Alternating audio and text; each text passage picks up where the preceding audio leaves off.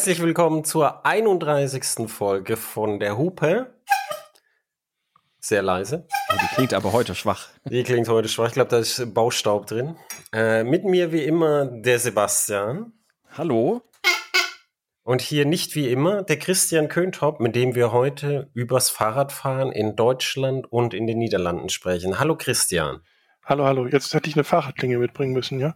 So, bling, bling. Das, das stimmt, das hätte jetzt sehr gut gepasst. Aber so die Hupe kann man auch auf Fahrrädern montieren. Ja, wir haben so Ballhupen, die sind auch Fahrrad geeignet. Wenn auch etwas laut üblicherweise, aber wie gesagt, hier ist gerade ganz viel Baustelle. Ich habe gestern äh, drei Tonnen Betonabriss äh, in Körben wie so im alten Ägypten auf den Hänger geworfen und dann hm. am Kiesplatz wieder rausgeschaufelt. Es ist äh, sehr staubig hier gerade.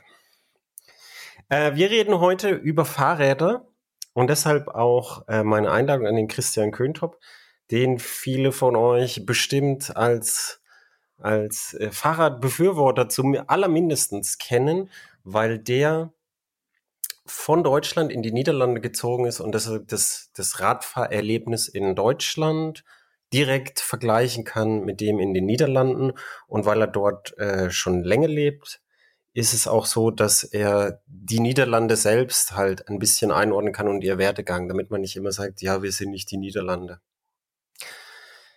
Christian, wir haben, also der, die Idee kam mir, als, als, als ich dich mal angesprochen habe darauf, wie extrem dünnhäutig viele deutsche Fahrradaktivisten sind. Selbst wenn man eigentlich auf ihrer Seite ist, ich als überzeugter Fußgänger bin ja voll auf ihrer Seite eigentlich. Nur, äh, nur fordere ich dann eben auch Rechte für Fußgänger ein. Das, ist, das kann schon zu viel sein, obwohl wir ja eigentlich mehr oder minder auf derselben Seite stehen.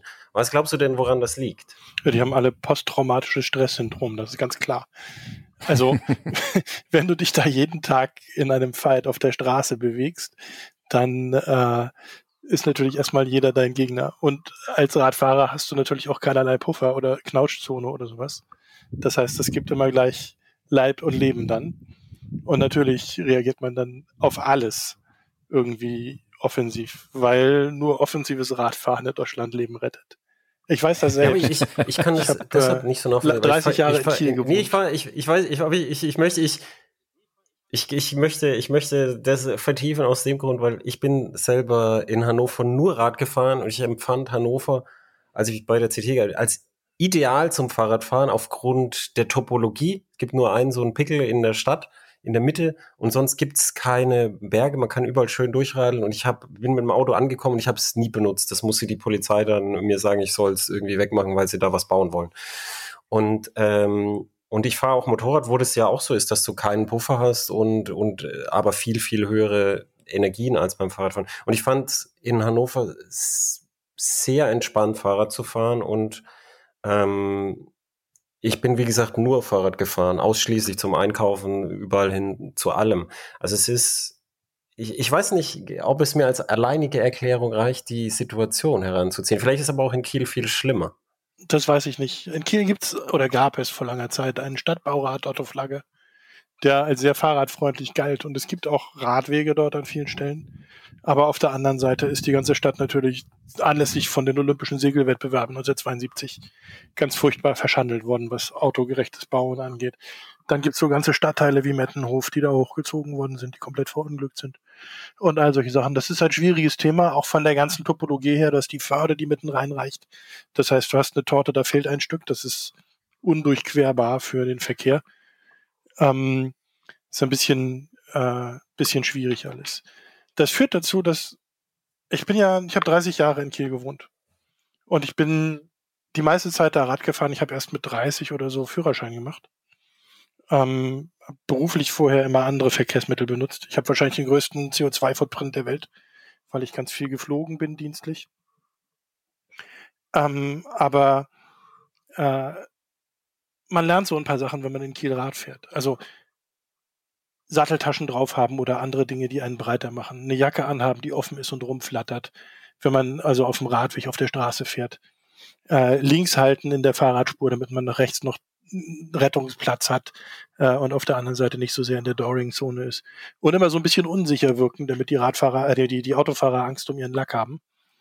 ähm, oder am allerbesten ist hinten eine Propangasflasche draufschnallen oder irgendwas, das so aussieht dann äh, halten sie auch richtig Abstand.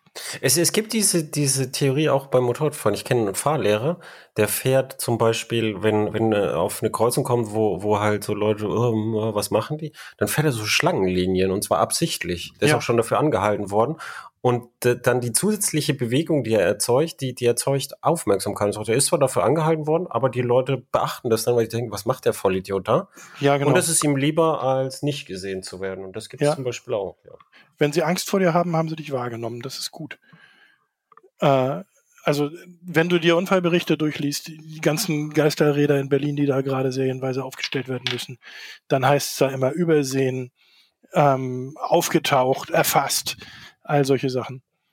Ähm, das ist, äh, das ist alles nicht wahrgenommene Leute. Wenn sie Angst vor dir haben, heißt das, sie haben dich bemerkt.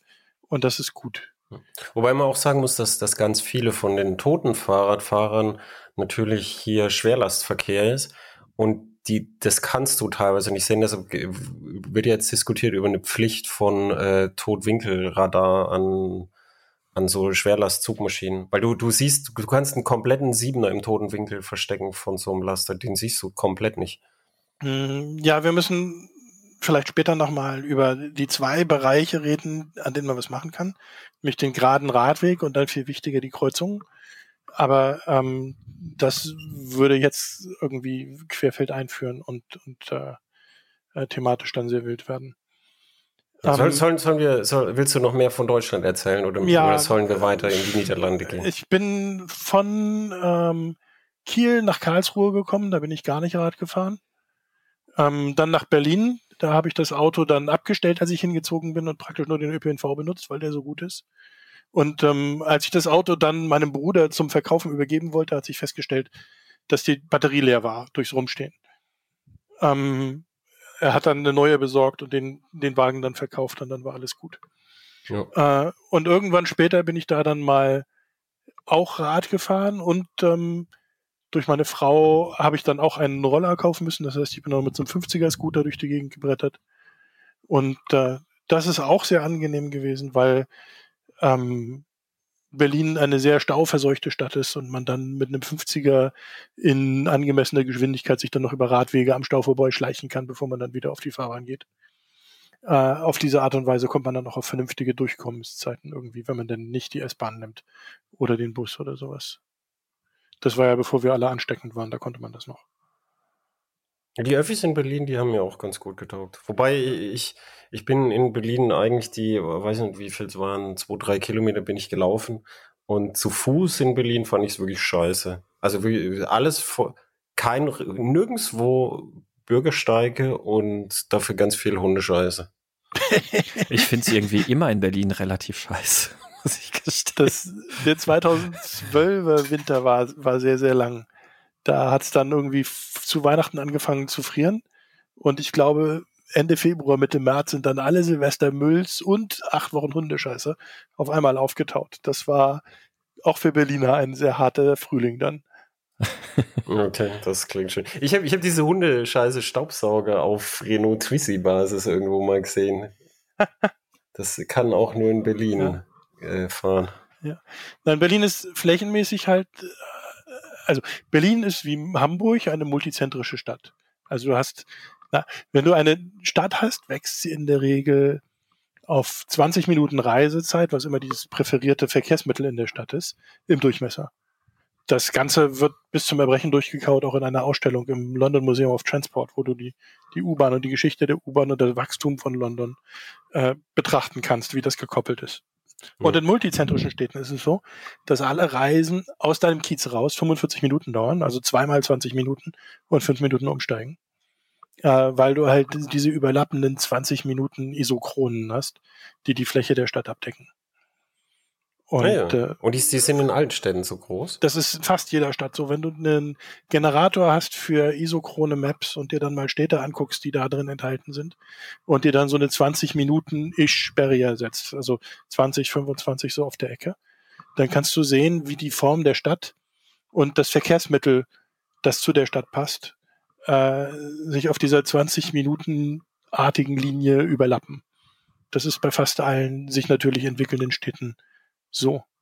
Bei ja, Stuttgart habe ich nur noch nicht probiert, das ist ja eine Zwangslage da, aber ähm, bei Städten, die sich normal ausbreiten können, passiert das ziemlich gut. Also ich, ich, ich würde gerne noch, äh, bev bevor wir, äh, bevor ich es vergesse einfach, ich würde gerne noch auf einen psychologischen Aspekt eingehen, nämlich ähm, ich habe kürzlich eine Studie gelesen und es, es, gibt auch mehrere davon und das ist, die, die ist relativ einfach, nämlich wenn du als Autofahrer auch Fahrrad fährst, fährst du auch besser Auto, weil du halt dann um die Belange des Fahrradfahrers wärst. Es ist umgekehrt aber genauso. Also wenn du als Fahrradfahrer auch Auto fährst, dann kannst du dich natürlich besser reinversetzen in den Autofahrer, weil du es halt selber auch weißt, wie die Situation ist.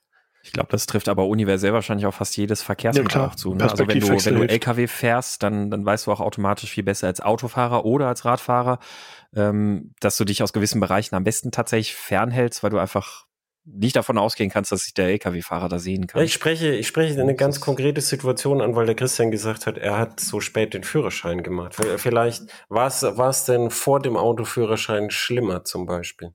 Äh, glaub nicht, kann man so nicht sagen. Also, also ich meine, nicht, Autofahren, nicht ich habe ja, ich habe ja einen lustigen Fahrlehrer gehabt in, in Kiel äh, mit so Sprüchen wie ähm, es gab zwar keine Straßenbahn mehr in Kiel, aber hat sich dann trotzdem dazu geäußert. Er meinte dann nur, die Verkehrsregeln sind egal, die Straßenbahn gewinnt. Ähm, und äh, äh, er sagte halt auch, einer seiner Sprüche war, dass das mit dem Autofahren gar nicht so schwer war, sei, weil wir ja alle seit klein auf Auto fahren, auch wenn wir mitfahren. Äh, sobald man vorne sitzt, kriegt man genug davon mit, dass äh, Verkehrsregeln und Verhalten von Autos in ähm, also so rein von der, von der Physik her, in Fleisch und Blut übergegangen sind, schon lange bevor man selber fährt. Und auch Sichtbarkeit und solche Sachen. Ach so. Ähm, also er war sehr davon überzeugt, dass, dass es am Autofahren dann nur noch darum geht, so diese ganze Hand-Auge-Koordination, Lenkung, Gas, Schaltung ähm, in den Griff zu kriegen, weil das mit den Verkehrsregeln ist bei den Leuten eh drin. Und ähm, äh, in gewisser Weise verstehe ich, was er damit sagen wollte, ja. Ja. Ja, ich, ich, ich weiß, ich weiß auch nicht. Ich hab, ich, ich bin, ich bin ja, wie gesagt, sehr zwiegespalten. Ich bin, ich bin halt, ich bin halt einfach kaltblütig, glaube ich. Also mich stören viele Sachen im Straßenverkehr nicht so schnell. Und wie gesagt, dieses, was, was du auch machst, so, wenn, wenn mich jemand anhubt auf dem Motorrad, dann denke ich mir, keine Ahnung, was der jetzt will, aber er hat mich auf jeden Fall gesehen. Und das, äh, das mhm. ist, es ist aber, ähm, es ist aber auch, also mein, meine Frau zum Beispiel, wenn da jemand hupt, dann, dann, dann ist die durch. Also da reicht ein Huper. Was hat er jetzt? Wie, was will er? Ich habe überhaupt nichts gemacht. Hier, ich fahre, wie, wie es ist. Wieso fährt das so nah auf? Und dann sage ich, du, es gibt halt Leute, die, die sind so einfach so, das kennst du doch. Und da, also worauf ich raus will, mhm. ist, ist die, die Dünnhäutigkeit vieler Fahrradfahrer, wie, wie viel, äh, wie viel Grund Anlage ist es und wie viel. Das ist nicht die Aggression, äh, das ist wie, nicht viel das, weniger. das Gehupe, das das nee, weil, weil, weil jetzt, das sind diese ganzen du, du, du beinahe Tode. Die, ja, du, du kommst, mir, du kommst mir als mir, du kommst mir als, als eher ruhiger Typ vor. Ja, und ja. trotzdem erzählst du das. Ja, wie gesagt, das ist nicht die Aggression, also das mit dem Gehupe. Und dann hat er mich wenigstens gesehen, das ist genau mein Denken. Aber es sind die ganzen beinahe Tode, äh, die du da hast, die dann dazu führen, dass du ähm, nicht aggressiv, aber offensiv fährst, damit du gesehen wirst. Wie ich sage, du machst dich breit, du machst dich sichtbar. Ähm, du fährst links, also du nimmst dir eine Fahrspur, um sie rüber zu zwingen, äh, auf, auf eine andere Fahrspur, an, anstatt dich zu schneiden. Kiel, der Knoperweg damals war so eine klassische Sache. Das waren zwei Fahrspuren und das Rad dann auf der rechten Autofahrspur. Äh, und wenn du da rechts gefahren bist, dann sind die halt auf der rechten Fahrspur an dir vorbeigezogen. Äh, da braucht nur irgendwo eine Tür aufzugehen oder irgendwas zu passieren. Und das ist ja alles passiert. Und dann hast du Blech im Gesicht. Das ist halt Dreck. Ja, du also weißt, musst du, du weißt, in der Mitte der Fahrspur fahren, oder? Äh, um, um einfach am Leben zu bleiben. Genauso, wenn du nach Suchsdorf rausfährst, da kommt dann die Autobahn hoch und da sind dann formschöne äh, Brutalismus-Beton-Dinger aufgebaut, die die Sicht verhindern. Also du wirst nicht gesehen, wenn du da lang radelst auf dem Radweg. Ähm, und auch wenn du dann Grün hast, will dann einer da bei, bei Dunkelgrün noch von der Autobahn runter, weil er gerade so schön Schwung hat. Ähm, und zack, hat's wieder einen zerlegt. Und es gibt einen Haufen solche Stellen, die aus Radfahrersicht einfach Mord sind. Oder jedenfalls Mordversuch. Und ähm, das ist das dann, was Mentalität aufbaut. Wenn du äh, professionell Rad fährst, also nicht Radfahren zum Spaß, sondern um wohin zu kommen, ähm, dann bist du die ganze Zeit so am Rechnen. Äh, wie du die dazu bringst, dich wahrzunehmen und dir Raum zu geben. Und das ist das, worum es eigentlich geht, um Raum haben. Also speziell beim du, du weißt, warum ich so drauf rumrede, weil es gibt, es gibt ja die ganz beliebte äh, Täter-Opfer-Umkehr, äh, die eben Begriff Kampfradler zusammengefasst ist. Und äh, da, da hat jeder Autofahrer so, so eine Geschichte, wo halt, weißt du, es ist ja nicht so, dass Radfahrer keine Fehler machen. Radfahrer machen ja auch Fehler und halt sich mm. Ja, da, dazu gibt's lustige Untersuchungen, da können wir dann auch gleich nochmal drüber reden. Ja, ich, ich sage nicht, dass sie mehr Fehler machen, aber sie machen ja. auch Fehler. Und dann, dann hat jeder so eine Geschichte und dann denkt man, an vielen Situationen denkt man jetzt so, dass die Situation, ich habe mein Bestes getan und die hat, mhm. die hat jetzt eher zu verantworten und es ist trotzdem nichts passiert. Und da ähm, da, da ist es natürlich so, dass, dass du, dass du halt bei Autos natürlich die viel höheren Energien hast und die, die Fahrzeuge ja, viel besser geschützt sind. Du hast aber auch umgekehrt so, dass Radfahrer an sich dann, wenn du gemischte Fuß- und Radwege hast, wir haben hier im Taubertal sehr beliebte, sehr dicht befahrene Radwege. Wenn du da als Fußgänger drauf bist, dann geht's dir natürlich auch nicht anders wie im Radfahrer, der auf einer Straße fährt. Ja, das mit ist dem Unterschied, die dass, Erfahrung, dass halt, die Touristen in Amsterdam machen müssen alle, aber ja. Also das ist mit dem Unterschied halt, dass, dass, dass ein Fahrrad, das in dich reinfährt, das verletzt dich halt, das, das, die, die Energie ist halt geringer, ja. äh, das heißt, die Verletzungen sind weniger schwer, das ist der Unterschied. Aber es ist nicht so, das sind ja dieselben Arten von Menschen natürlich. Die sind, es ist, der Fahrradfahrer ist nicht ein anderer Mensch als der Autofahrer, sondern die ähneln sich natürlich mehr, als sie sich die unterscheiden. Die Situation des Autofahrers ist es schon so, dass es mit dem Teufel zugehen muss, dass du als Autofahrer stirbst oder auch nur verletzt wirst, wenn du einen Unfall mit einem Radfahrer hast. Andersrum sieht das halt ganz anders aus. Sobald die Geschwindigkeiten 50 oder mehr sind, ist die Sache für das Nicht-Auto-Unfall, für den Nicht-Auto-Unfallbeteiligten definitiv gelaufen. Bei 30 ähm, sind es Brüche und nicht Tod, über den wir dann reden. Das ist schon mal eine ganz andere Ausgangssituation. Und es stellt sich heraus, dass offenbar Radfahrer tierisch gut daran sind, ähm, Risikoabschätzungen vorzunehmen, wenn denn das eigene Leben da irgendwie drin involviert ist. Das führt dazu, dass wenn du so Statistiken machst über ähm, Regelkonformität, dass du zwei Sachen beobachtest, nämlich dass es statistisch bei Radfahrern um mindestens einer Zehnerpotenz seltener auftritt als bei Autofahrern gerade wenn es um Geschwindigkeiten geht, was bei vielen Autofahrern als Kavaliersdelikt gesehen wird. Aber es ist halt, naja, Energie ist Masse mal Geschwindigkeit zum Quadrat. Es ist die Geschwindigkeit am Ende, die tötet. Also das führt uns dann wieder zu der, zu der Tempolimit-Diskussion in Deutschland und, und Tempo 30 in Städten. Aber das ist noch wieder ein anderes Thema. Unfälle zwischen Radfahrern oder Unfälle zwischen Radfahrern und anderen Nicht-Autofahrern äh, gehen in der Regel mit im schlimmsten Fall Brüchen ab und, und äh, meistens mit Abschürfung. Das ist alles äußerst ärgerlich und schmerzhaft. Äh, und eine kaputte Hose oder eine defekte Lederjacke ist auch Dreck. Aber ähm, am Ende ist es was, das verheilt. Und äh, in den allerseltensten Fällen äh, bleibende Folgenschäden erzeugt. Und das ist ja. bei Autos halt typischerweise nicht so. Da fängt es mit Brüchen an. Ist, interessanterweise ist, ist das, das, das schwierigste Problem, wenn, wenn Radfahrer Fußgänger bedrängen, ist, dass der Fußgänger dann auf die Fahrbahn ausweicht und dann ihn ja. ein Auto überrollt. Ja. Weil, das, weil ist das, das, ist, das ist die große Gefahr. Ja. Also das, das, das, also der, der, der, eingängige Fahrt mich nicht gestritten, der hat gesagt, ich fahre einfach auf den Gehweg, habe ich gesagt, so, das ist halt auch keine optimale Lösung. Nee, weil das ist das, es nicht. Und das so ist aber auch eine Situation, die wo sich eigentlich zwei Leute um die Brotkrumen streiten, die ihnen die Autos übergelassen haben im städtischen Raum. Ja, genau. Ja. Deshalb habe ich mhm. ja schon am Anfang gesagt, eigentlich sind wir voll auf derselben Seite mhm. und, und streiten uns aber halt darüber. Aber es ist halt, äh, ja. gerade weil wir auf derselben Seite sind, finde ich, müssten wir äh, mehr Solidarität zeigen. Ja, 2016 bin ich in die Niederlande gezogen, weil ich bei meinem Amsterdamer Reisebüro, für die ich vorher schon viele Jahre gearbeitet habe, wieder angefangen habe nachdem ich zwei Jahre in Berlin gearbeitet habe.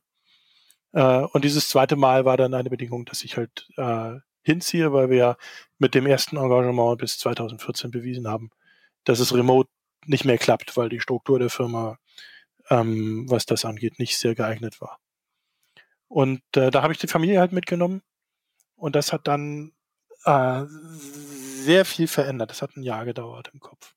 Inzwischen ist das so, wenn ich Leute abhole in Amsterdam am Bahnhof, dann muss ich ihnen überhaupt erstmal erklären, dass sie das hier mit den Radwegen ernst meinen. Die werden benutzt. Die sind rot, damit man das Blut nicht so sieht. Dann lachen alle. Dann treten sie aus Versehen auf so einen roten Radweg drauf, weil sie Deutsche sind und nicht glauben, dass die das ernst meinen. Und dann werden sie erstmal Sturm weggeklingelt. Und dann lernen die alle relativ schnell, dass man in den Niederlanden dreimal gucken muss, wenn man die Straße überquert. Den linken Radweg, die Straße und dann den rechten Radweg.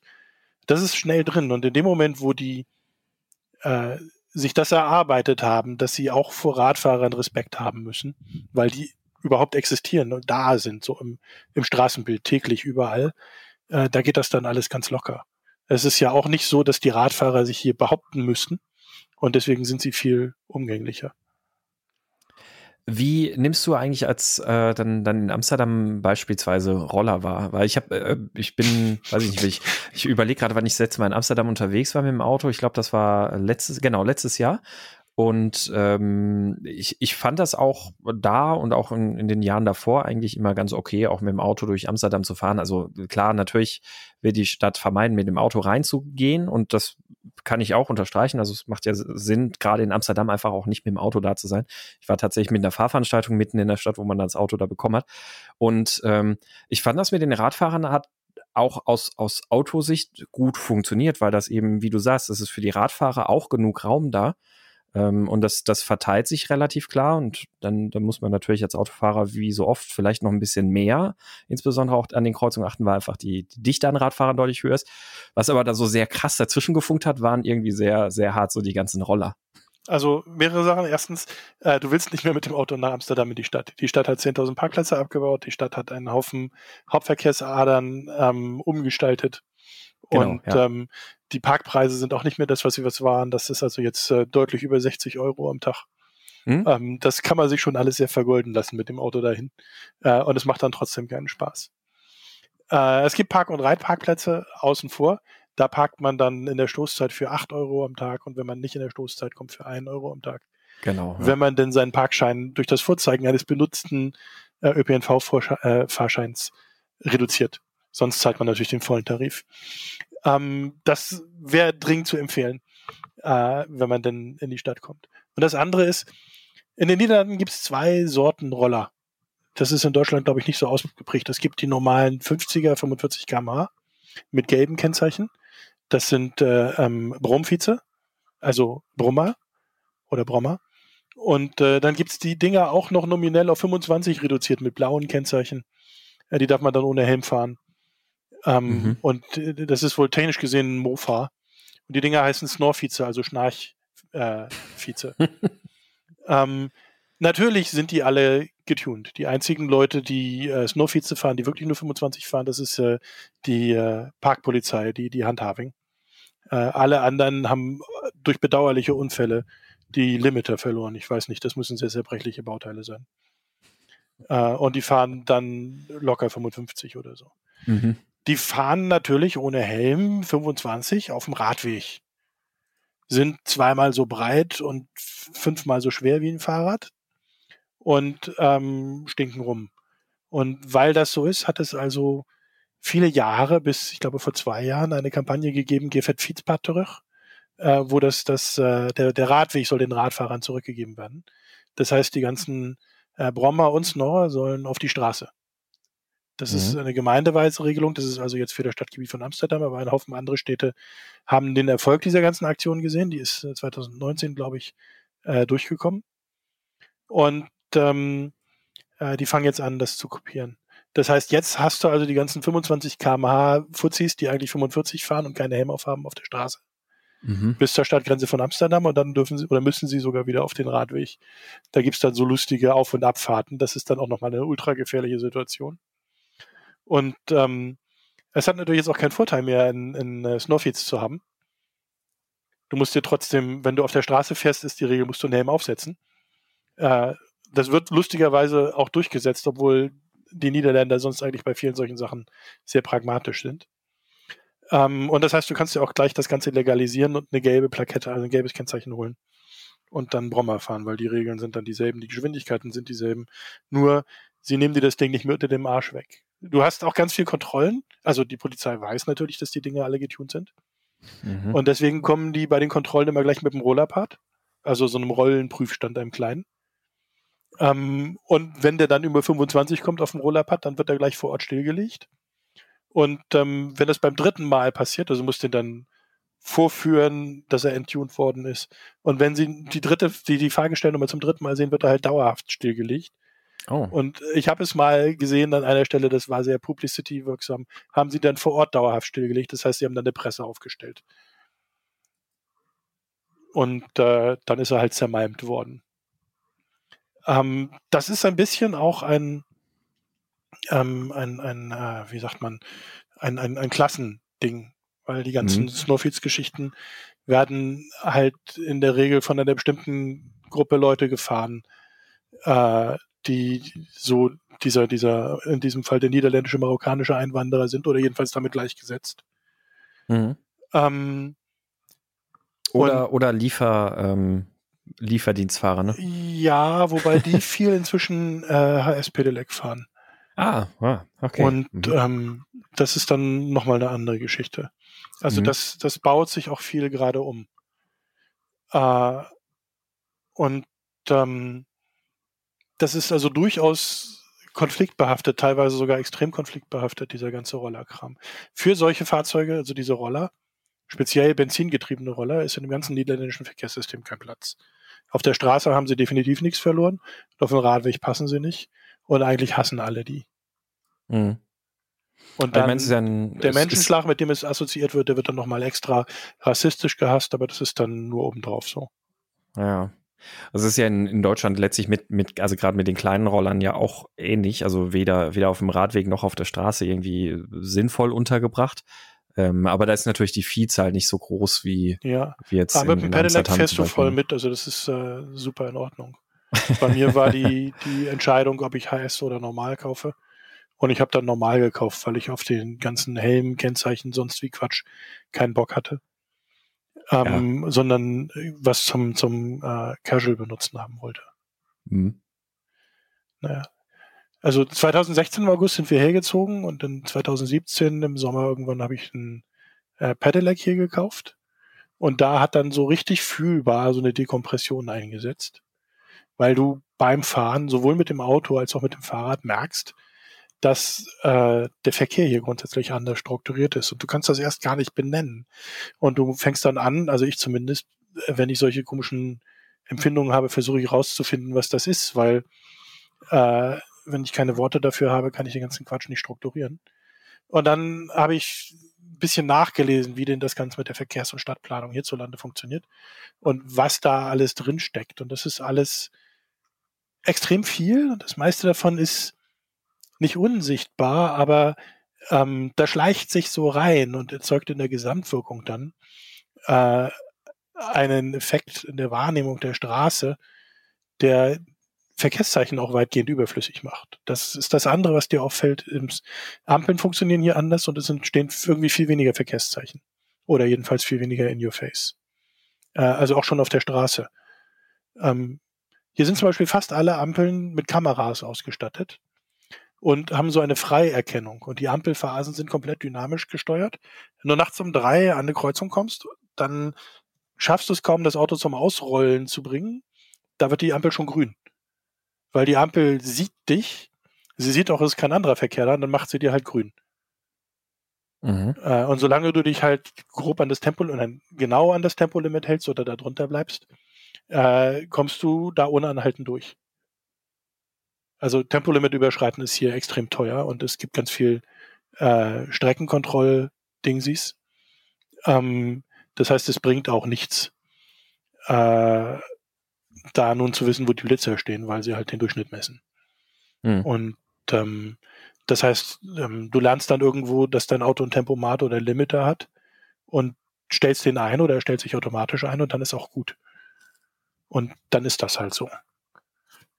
Äh, was ich schon sagte, Geschwindigkeit zum Quadrat ist die Energie, mit der du Leute umbringst und äh, das wird dann hier auch radikal durchgezogen. Verkehrszeichen in Wohngebieten bringen nichts, deswegen gibt's überall Fahrbahnschwellen. Fahrbahnverschwenkungen sind Sichthindernisse, deswegen nehmen sie Schwellen. Und das ist wieder eine Sicherheit, eine, eine Wissenschaft für sich. Ähm, du kannst dann nachlesen, wie die Schwelle konstruiert sein muss, um für das durchschnittliche Fahrzeug des Jahres so und so äh, eine bestimmte Geschwindigkeit zu erzwingen. Also von der Höhe, von der Steilheit und zugleich Motorradfahrer und Fahrradfahrer nicht umzubringen. Mhm. Und es ist dann typischerweise so, dass halt jede Kreuzung auch in einem Wohngebiet eine Schwelle ist, also so ein Plateau. Und wenn die Straße ein bisschen länger ist, dann zwischen den beiden Kreuzungen in der Mitte nochmal eine sanftere Extraschwelle liegt, damit die verhindert, dass die Leute durchbeschleunigen in der Mitte. Stimmt, jetzt äh, es ist gerade ganz interessant. Also ich bin auch häufiger in Holland unterwegs. Also ich äh, wohne ja in der Eifel, also nicht so mhm. wahnsinnig weit von Holland weg. Ähm, die, ich, ich habe mir nämlich tatsächlich noch gar nicht so wahnsinnig viel Gedanken gemacht über die Anordnung der ganzen Schwellen, aber gerade das, was du auch als, äh, sagst mit den, den äh, Schwellen im Kreuzungsbereich, also dass die Kreuzung dann auch immer so ein Plateau darstellt. Ähm, ja, das bringt ja. uns zu dem anderen mhm. Problem. Mhm. Die meisten Leute sterben gar nicht äh, auf der Straße, sondern an der Kreuzung, also wo sich Leute begegnen und wo dann Konflikte entstehen. Und das nächste, was du feststellst, ist, dass sie die Kreuzungen so bauen, notfalls durch Verschwenkung von Radwegen und Fahrbahnen, dass die Straßen im rechten Winkel aufeinandertreffen. Weil du, wenn du spitze Winkel hast, also hm. Guckwinkel hast, die weiter als so normaler lässiger Schulterblick gehen. Und das machen die Leute nicht und dann sehen die einander nicht. Und dann sterben welche. Also wird einiger Aufwand getrieben, äh, um, wenn denn eine Kreuzung da ist, die so zu gestalten, dass die Leute einander, also wenn du vorne rechts über da die Ecke von deinem Auto guckst, dann ist da die Gefahrensituation, außer sie ist vorne links, weil es äh, verkehrstechnisch nicht anders möglich ist. Aber solange du deinen Blick irgendwie immer im Straßenverkehr, also in der Stadt so vorne rechts über die Motorhaube schweifen lässt, hast du eine gute Chance, defaultmäßig alles mitzukriegen, was du plattfahren könntest. Ähm, Gibt es diese, gibt's diese komplett äh, durch Höhe getrennten Kreuzungen schon, wo diese Kreisverkehre, wo, wo der Fahrradverkehr auf eine andere Ebene geleitet wird als der AP? Wo das baulich möglich ist, wird das gemacht. In der Stadt geht das meist nicht. Aber also, hast du schon hier, welche gesehen? Hier draußen wohne ich an der N205 und da ist es zum Beispiel so, dass äh, äh, der Radweg, den ich benutzen muss, um äh, in die Firma zu fahren, als wir alle noch in die Firma gefahren sind, ähm, der wird äh, unter der N205 durchgetunnelt und an einer anderen Stelle unter der N201 in Richtung äh, Hofdorf, wo ich hin müsste, auch. Das heißt, ich kann also nach Hofdorf fahren zum Einkaufen, ohne, einen, eine, ohne eine Autostraße zu berühren. Ich kreuze zwar einen Haufen Autostraßen, aber ich berühre die nie. Ich habe einen Blogartikel, wo ich zum Einkaufen fahre und das so fotografisch auch dokumentiere. Ja, das können wir ähm, in die Show Notes tun. Können alle sich mhm. das angucken. Und ähm, äh, Du hast im Prinzip also Radweginfrastruktur, äh, die von, von äh, Autoinfrastruktur vollständig getrennt ist. Ja, das ist, äh, das ist so eine 6,7 Kilometer Tour, 25 Minuten. Habe ich dann von den einzelnen Dingen mal so Fotos gemacht. Und da siehst du, wie das alles vorbeigeht. Ich habe eine andere Tour äh, mit dem äh, mit der Kamera dokumentiert, mit so einer mit so einer äh, GoPro am Fahrrad. Das ist ein YouTube-Video, das heißt Segregated Infrastruktur. Da komme ich von meiner äh, Schulterorthopädin zurück, da hatte ich die Schulter kaputt und äh, fahre nach Hause. Und äh, an einer Stelle fahre ich leider falsch, aber im Großen und Ganzen sieht man noch da, wie der Radweg autofrei und auch fußgängerfrei ist. Hofdorp ist nun eine sehr konstruierte Stadt. Da ist das leicht möglich, das kompromissfrei zu bauen. Man kann sowas ähnliches aber auch in, in Amsterdam beobachten an Stellen, die, äh, die äh, eher Altstadt sind. Ich ja, genau, sag, sag, mal was dazu, weil die Deutschen immer sagen, ja, bei uns ist das alles ganz anders, aber es war ja früher in den Niederlanden auch anders. Ja, mhm. der Sven Gergos hat mich getrollt. Er sagte, der Isotop wohnt doch in Holland. Wo sind denn die Vorfahrtsregeln anders und was könnte man da sinnvoll für Deutschland übernehmen? Und es sind natürlich komplett nicht die Vorfahrtsregeln. Also es ist ungefähr alles andere. Äh, und ich habe dann einen Blogartikel gebaut, wo ich äh, den ganzen Verkehrskram mal versuche, in so einer Presswurst auf einmal zu erklären. Es ist vielleicht ein bisschen dicht alles, aber erstmal hast du in Deutschland die leidige Helm-Diskussion immer.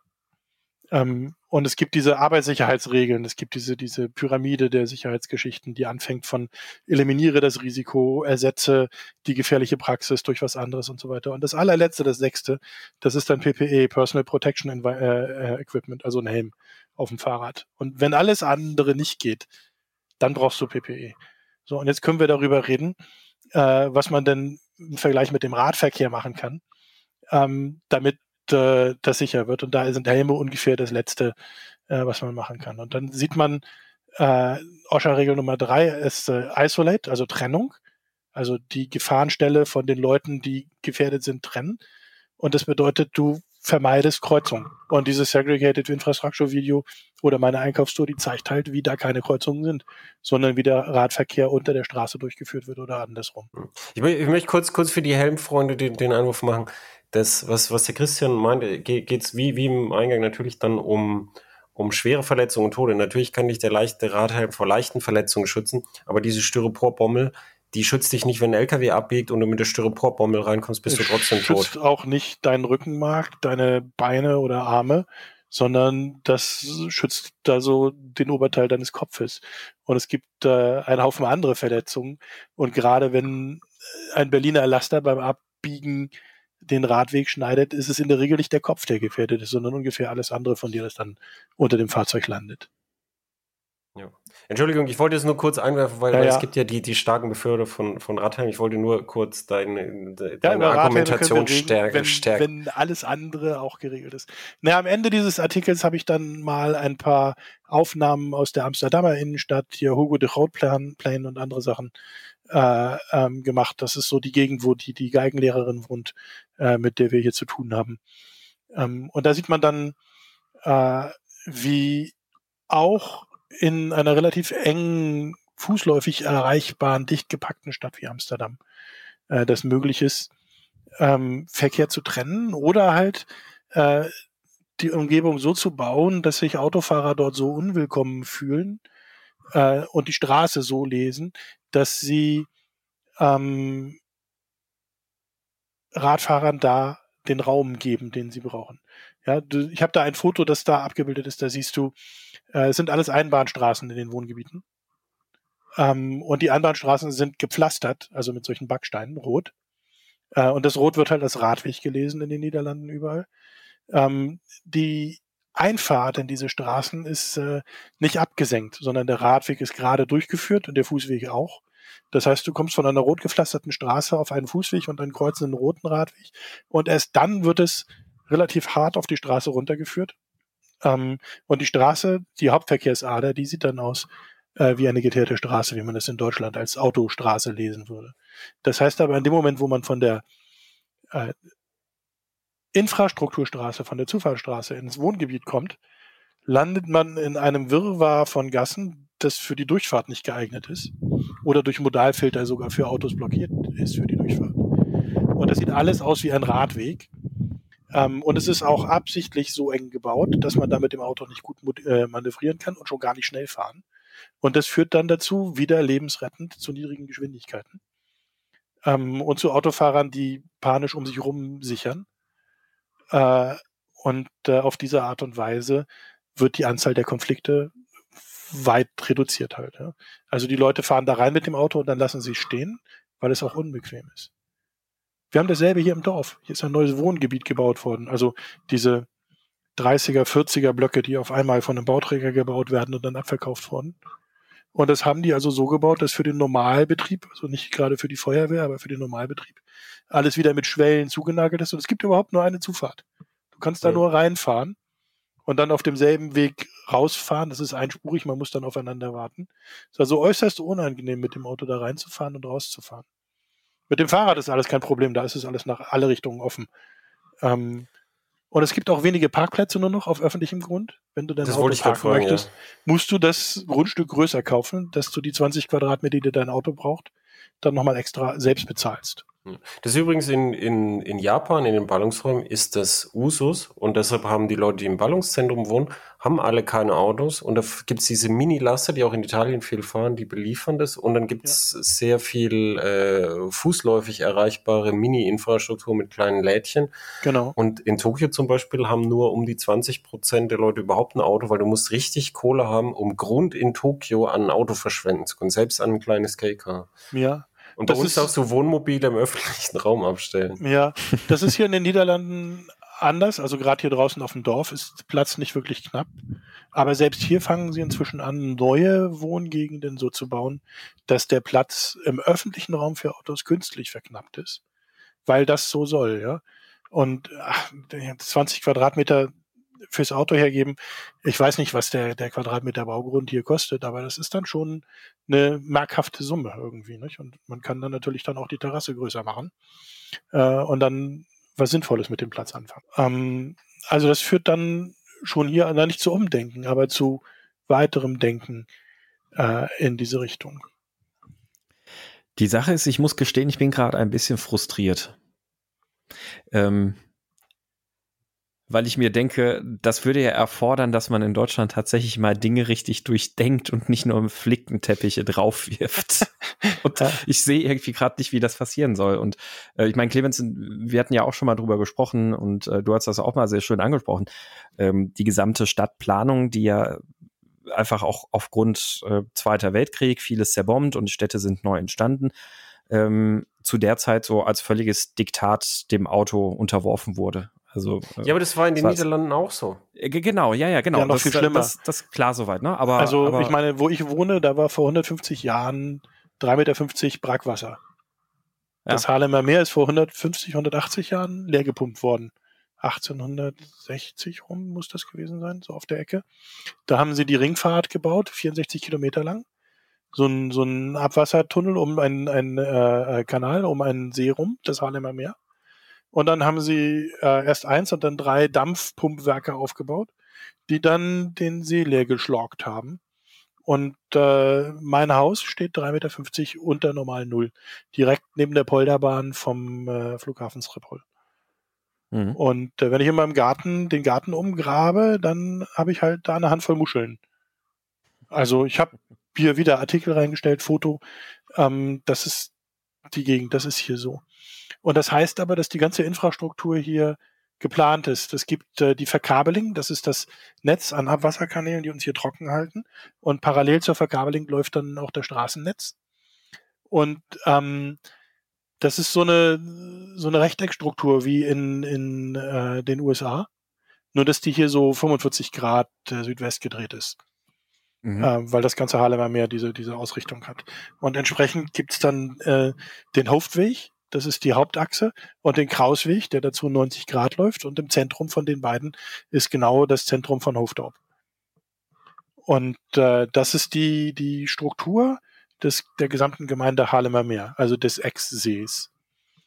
Und ähm, äh, wenn du hier jetzt in den Wald fährst oder in dem Wald äh, einen im Wald gelegenen See findest, dann ist das ein See in einem See, der, dessen Oberfläche 350 unter normal Null liegt und der gebaut ist. Da ist ein See, weil jemand da einen See haben wollte.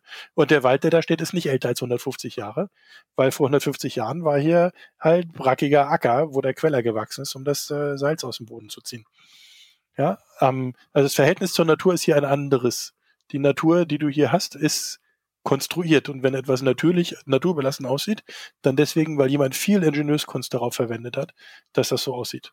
Mhm. Wobei das ist zu einem, zu einem hohen Grad in Deutschland auch so, mit dem Unterschied halt, dass unsere Städte halt meistens älter sind und gewachsener sind. Ja. Also wenn du dir eine Stadt anschaust wie, wie Amsterdam, wo du selber sagst, da, da müssen halt dann auch mehr Kompromisse auch fürs Fahrrad gemacht werden. Ja, aber du kannst das Welt Weltkulturerbe Amsterdam nicht abreißen, um da Platz für einen Radweg zu machen. Das ist klar. Ähm, ja, aber was sie können, ist, sie können die Straßen im Weltkulturerbe Amsterdam aufreißen, komplett ausschachten und da den Boden einfrieren, um eine U-Bahn durchzulegen. Äh, dann die Straße wieder drauf tun und bei der Straße, bei der Straße bauen sie dann statt der Straße der Rote Loper, also den roten Läufer, der die Nord-South-Line, die neue U-Bahn, quasi oben mit Radwegen abdeckt. Äh, weil du jetzt ja die Straße nicht mehr brauchst, denn unten fährt die U-Bahn, die hat eine viel höhere Transportleistung als die Straße, wenn sie von Autos benutzt wird. Ähm, und das ist dann ein städtebauliches Projekt, das dann da läuft. Ja. Und was die dann auch noch machen, ist bei der Gelegenheit zwischen der Station ähm, Weiselrach zum Beispiel, äh, Weiselstraat, äh, zwischen der U-Bahn und der Rode Loper obendrauf, die Erde, die sie da draufschichten, nicht als Erde draufschichten, sondern als Parkhaus. Und dann kannst du dir dafür nur 650 Euro im Monat halt einen Parkplatz kaufen, wo du dann doch in der Stadt dein Auto hinparken kannst. Mm. Ja. 20 Quadratmeter Zimmer in Amsterdam hat seinen Preis. Ja, du, ja, aber trotzdem, es, es, wird möglich gemacht für den, der es will und ja, ja. bezahlen kann. Dasselbe es, haben sie eine Ecke weiter auch nochmal gemacht. Franz Halsbürd ist äh, auf der anderen Seite äh, neben der, der ähm, äh, Heineken Brauerei, der geschlossene, die jetzt ein Biermuseum ist, und dem Marie Heineken Plain. Auf der anderen Seite ist äh, die Franz Halsbürd und ähm, da haben sie alle Parkplätze weggebaut. Also außer denen, die da geblieben sind, weil es ein Lieferparkplatz für ein Gebäude ist, das das braucht, oder weil nachgewiesen ein Behindertenparkplatz gebaut wird. Und alles andere an Parkbuchten haben sie aufgerissen und Blumen reingestellt, Spielplätze reingestellt, Fahrradparkplätze reingestellt. Äh, die Einfahrt in das Viertel ist nicht verboten. Da hätte es dann Prozesse gegeben von Leuten, die da ähm, hätten gegenklagen können. Du darfst da mit dem Auto ohne Probleme reinfahren. Das ist überhaupt gar kein Problem. Du kannst nur nicht anhalten. Ja, es könnte ja auch für Taxibetrieb gedacht sein. Ja, also Kann du, kannst, Taxi hinfahren du kannst da nicht stoppen. Also in dem Moment, wo du stoppst, bist du halt für alle anderen, die da durchfahren wollen, ein Verkehrshindernis, weil du auch nicht an den Rand fahren kannst. Ist halt einspurig, ohne die Möglichkeit an die Seite zu fahren. Ach so. Ähm, und das heißt, du kannst da als Taxi wohl anhalten und jemanden ein- und aussteigen lassen. Da muss dann jemand hinter dir halt warten. Der kann aber nicht an dir vorbei. Das geht nicht. So. Ähm, und äh, auf diese Art und Weise werden halt alle Prozesse vermieden. Du kannst da technisch gesehen immer noch reinfahren, so wie vorher. Nur mit dem Auto das loswerden, das kannst du nicht. Du musst das halt wieder rausnehmen, also gleich so. Ja, du kannst vielleicht anhalten und dann äh, deinen Beifahrer mit den Einkaufstaschen aussteigen lassen oder sowas. Und äh, dann musst du dir halt einen Parkplatz besorgen. Und dabei Gelegenheit haben sie die Gracht nebenan trockengelegt, ausgeschachtet, Parkhaus drunter gebaut und dann nochmal wieder 650 im Monat und du hast auch da einen Fahrstuhl, der dein Auto runter in sein Appartement fährt. Ja, und angesichts solcher Beispiele möchte ich die These aufstellen, dass Deutschland es die, diese Sachen nicht will, weil das sind das sind das sind das sind wenn du dir China anguckst, viele sagen, das geht nicht, das ist zu teuer, der Chinese macht's. Oder das, das geht nicht, das ist zu teuer. Als ich in, in Tokio zum Beispiel war, Tokio hat auch so so eine Lage umringt von Bergen und begrenzter Bauraum und alles zubetoniert. Und also die Japan und die Beton ist noch mal ein anderes Thema, aber ähm, die da, dass Stuttgart immer gesagt, ja, wir können das hier nicht anders machen, wie es seit den 70ern ist. Das stimmt halt nicht. Sie wollen das nicht anders machen. Und in, in Tokio habe ich dann zum Beispiel, weißt du, so mehrstöckig, Straßen mehrstöckig aufgestockt. Äh, dann die, die U-Bahn irgendwie kreuzen sich auch in verschiedenen Höhenebenen und die, die Taktung und dann, dann gibt's noch nicht nur U-Bahn, sondern dann fährt die halt auch mal äh, draußen und so. Also das, das ist einfach eine Frage von Geld und dann eben von Willen, was man, was man machen ja, will. Ja, und auch von Militanz. Also ich meine, Deutschland scheißt sich gerade ein, weil ein bisschen Bahnstreik ist. Die Politik gibt niemandem etwas freiwillig sondern du musst. Doch, die Politik gibt gerade Milliarden und Abermilliarden, gibt die Leuten, die sich sowieso einen Neuwagen kaufen, damit sie sich ein neues Auto ja, kaufen. Ja, weil ihnen vorher privat äh, Schmiergelder in den Arsch geblasen worden sind, damit sie sowas machen. Aber das ist ja nicht der Punkt. Der Punkt ist, wenn du als Bevölkerung, die die Politiker nicht kaufen kann, etwas möchtest, dann funktioniert das deswegen, weil du gewalttätig wirst oder glaubhaft Gewalt androhst. Da ist ein YouTube-Video, das ich hier nochmal in den Kanal geworfen habe, The Pipe Amsterdam 1972, ein, ein äh, Dokumentarvideo, das äh, Bicycle Dutch äh, online gestellt hat. Das zeigt, was 72 hier in Amsterdam abgegangen ist. Erstmal siehst du da eine Stadt, die nicht Amsterdam ist.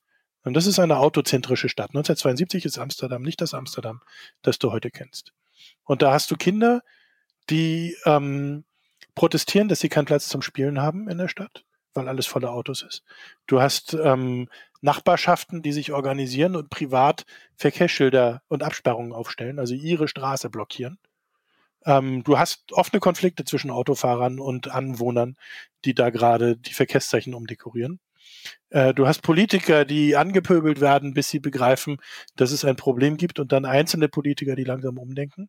Und wenn du das historisch anguckst, hast du parallel dazu diese ganze Stop the Kindermordbewegung, äh, wo die Anzahl der im Verkehr sterbenden Kinder zum Anlass genommen wird, äh, mal ein bisschen Besinnung einzufordern. Und du hast danach dann in den 80er Jahren den Anfang des Umdenkens der Verkehrspolitik in den Niederlanden, dass du langsam im Werden das siehst, was heute in den, in den ganzen Niederlanden zu beachten und zu beobachten ist, wie Verkehr eigentlich aussieht. Aber ich sehe das, das, ich seh das bei uns nicht. Ich sehe, ich sehe, wir haben die kritische Masse bei uns dafür nicht. Nee, ja. und die nötige Brutalität auch nicht. Ja, Wie also du, du, du, kannst nicht zu deinem Politiker gehen und sagen, äh, ja, hier die Straße ist aber ein bisschen schlimm, da müsstest du mal was tun. Du musst da halt zu 50 hingehen und auf der Straße Barrikaden einrichten äh, und den Leuten, die versuchen, dich wegzuräumen, dann Prügel androhen, damit die Politik das als Problem wahrnimmt. Weißt du, weißt du, wie es hier ich in diesem kenne, Video ich, dokumentiert und demonstriert wird, wie das ja, geht. ich kenne ich kenn in Deutschland sehr, sehr, sehr wenige Fahrradfahrer, die wirklich keine Autos haben. Im Gegenteil, kenne ich sehr viele, die dann, die dann, die dann außer Fahrradfahren zum, zur Fortbewegung auch noch Fahrradfahren zum Sport und dann, ah ja, dann brauche ich ja eine V-Klasse, dann brauche ich ja einen T6 mhm, VW, so einen ja, Bus und ja. so. Und dann, dann muss ich den irgendwo abstellen und das, ah, dann, dann habe ich noch ein anderes Auto zum auf die Arbeit fahren und so. Was du brauchst, und, ist eine mehr französische Denken. Du kennst diese, diesen, diesen Spruch, ne? Was ist ein französischer Adventskranz? Ein Kreisverkehr und vier brennende Autos? Ähm, nee, und, und diese, diese französische Denkweise, die brauchst du, die siehst du hier in diesem, diesem 1972er Amsterdam-Video auch. Und die, die zeigt sich aber auch erst, wenn genug Leute da sind, die das ärgert in Frankreich. Und, und äh, ja, klar. Aber ähm, stell dir so eine Sorte Protest vor in Deutschland. Das ist komplett undenkbar. Guck dir die, die Reaktion auf den jetzigen Bahnstreik an, der nun mehr als gerechtfertigt ist. Äh, und, Freie Fahrt und, für freie Bürger, ja, Vollgas ja, und, Autobahn. das habe ich aber werten, äh, warten müssen. Ja, ja, natürlich hat das ist der Sinn von dem verblödeten Streik, dass er bemerkbar ist. Ich meine, ach, da kann man sich echt nur an den Kopf fassen. Ja, das ist ein, ein Arbeitskampf. Äh, das muss so. Und äh, ähm, das, äh, ja, so funktioniert das nicht. Und das andere ist, das war nicht nur 1972 so, sondern es hat zehn Jahre Druck gebraucht in verschiedenen Formen. In kooperativ mit den Politikern reden, ihnen zeigen, dass es gar nicht schlimm sein müsste. Und parallel dazu in brutal den Politikern zeigen, dass es glaubhaft schlimm sein könnte, wenn sie nicht reagieren. Und das zehn Jahre lang, also mehrere Wahlperioden lang. Und dann hast du langsam ein Umschwenken und eine andere Richtung. Und dann hat es nochmal zehn Jahre gedauert, bis in die 90er und die frühen 2000er, äh, bis du durch Experimentieren und institutionelles Lernen und das Bilden von Verwaltungsstrukturen und das Ausbilden von Verwaltungsbeamten und Verkehrsplanern äh, dann äh, Bewegung hast, dass sich das Ganze umgestaltet. Und Deutschland ist da 50 Jahre hinterher. Von 1972 bis jetzt ist eine furchtbar lange Zeit. Das sind 50 Jahre. Ja, und ich behaupte, dass Deutschland noch nicht mal an diesem Stand von vor 50 Jahren ist, weil die, die Masse, die damals in den Niederlanden protestiert hat, anteilig zur Gesamtbevölkerung, viel höher war als in Deutschland. Unabhängig von den Unterschieden in, in der Mentalität, die ja. du ansprichst. Ähm, auch, auch die Menge der Leute, die wirklich, äh, die wirklich keine Autos wollen und die, die wirklich sagen, wir, wir müssen das drastisch reduzieren, auch die Parkplätze und so, ja. die ist, die ist geringer, behaupte ich, als sie damals in den Niederlanden war, weil die Werte, die Werte der Deutschen sind anders. Für uns ist ein Auto viel mehr immer viel mehr ein Wert gewesen als für die Niederländer. Für die war es halt eine Maschine, eine Nutzmaschine. Und für die Deutschen war ein Auto immer im Wert und, und im Wertesystem aufgehängt und emotional auch ganz hoch aufgehängt. Und die damit verbundenen Werte, wie äh, ein Auto bedeutet Freiheit, was, was ja absurd ist, weil du musst ja das Auto finanzieren und dafür mehr arbeiten und dann sitzt du die ganze Zeit drin rum im Stau. Aber die, diese ganzen Werte sind bei uns anders und ich ja. behaupte, wir sind noch nicht mal an dem Punkt von nee, aber darum, den Niederlanden in 70 Eine Critical Mass ist halt so am unteren Ende der Unangenehmheitsskala äh, dessen, was, was du machen kannst ja, oder eine Critical Mass oder sowas in der Art. Und jetzt hast du in Berlin Leute, die endlich mal Fahrbahnmarkierungen korrigieren. Der Beschluss ist da. Das sind vier Jahre von der Verwaltung liegen gelassen. Äh, sie bauen, sie bringen dann privat die Markierungen an, die die Verwaltung in vier Jahren nicht geschafft hat. Dann kommt die Verwaltung am nächsten Tag und schafft es gleich am nächsten Tag, den Kram ad hoc zu übermalen. Ja, und an der Stelle steht da niemand da und dreht den, äh, droht diesen Verwaltungsleuten Schläge an, wenn sie das wegmalen. Weil die Markierungen sind ja beschlossen und sie sind korrekt. Sie sind nur nicht von der Verwaltung dahin gemalt worden. Ja, aber dann hat die Verwaltung, die vier Jahre lang rumgetrögelt hat, äh, Zeit, am nächsten Tag gleich zu kommen, das schwarz überzumalen. Wie kann man sich das gefallen lassen? Das geht doch nicht. Ja, das ist doch organisierte staatliche Verarschung. Und an der Stelle muss man den Leuten dann mal klar machen, dass irgendwo Schluss ist. Ja, also du, du behauptest, du behauptest, dass, dass, es, dass es zu einem großen Anteil an einem Unterschied der Mentalität. Ich glaube auch, wir haben ein anderes Wertesystem als die Niederländer. Ähm, Und ich, ich glaube auch, dass der Deutsche ungern demonstriert. Ja, bestimmt. Mhm. Ja. Also es gibt einen ganz wunderbaren überhaupt laut, irgendwas laut. Also ah, li, li, so, so laut, laut sein ist, ist ganz, ja. äh, ganz es gibt schlecht. einen ganz wunderbaren Twitter-Account, der größtenteils in England, aber an allen Orten eigentlich Autos äh, dokumentiert, die über die Linie parken. Also in den Radweg rein oder sowas. Und der dann mit ähm, Tapetenabklebeband die Linie verlängert, also über das Auto drüber. Und das dann mit Fotografien dokumentiert. Und äh, das ist, äh, das ist auch noch am unteren Ende der, der Radikalitätsskala, aber ähm, definitiv dringend notwendig, um Autofahrern klarzumachen, dass diese ganzen Markierungen da vielleicht auch irgendwie, also nicht nur ästhetische Bedeutung haben. Und ähm, sowas ist wichtig. Ja, nur wenn du, wenn du Leute hast, die, die, die einerseits ja, im Sommer und so fahre ich gerne mit dem Fahrrad zur Arbeit und ich habe so meinen Zähler, wie oft bin ich schon gefahren dieses Mal? Ah ja, schon zehnmal. Und auf der anderen Seite haben sie dann äh, ihre Garage voll und dann steht das Wohnmobil noch im öffentlichen Raum und dann fahren sie noch mit dem Wohnmobil.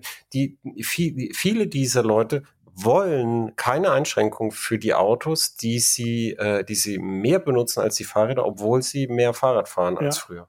Ja, das kriegst du nicht. Also ähm, das Problem von einem Auto ist halt, dass es unglaublich viel Platz wegnimmt. Ein Parkplatz sind 20 Quadratmeter, ein fahrendes Auto sind 150 Quadratmeter, weil du halt diesen, diesen Abstand zwischen zwei Autos hast. Ähm, und das bedeutet, dass du alles andere in den Städten unglaublich weit voneinander entfernt hast, wenn du Platz für Auto schaffst.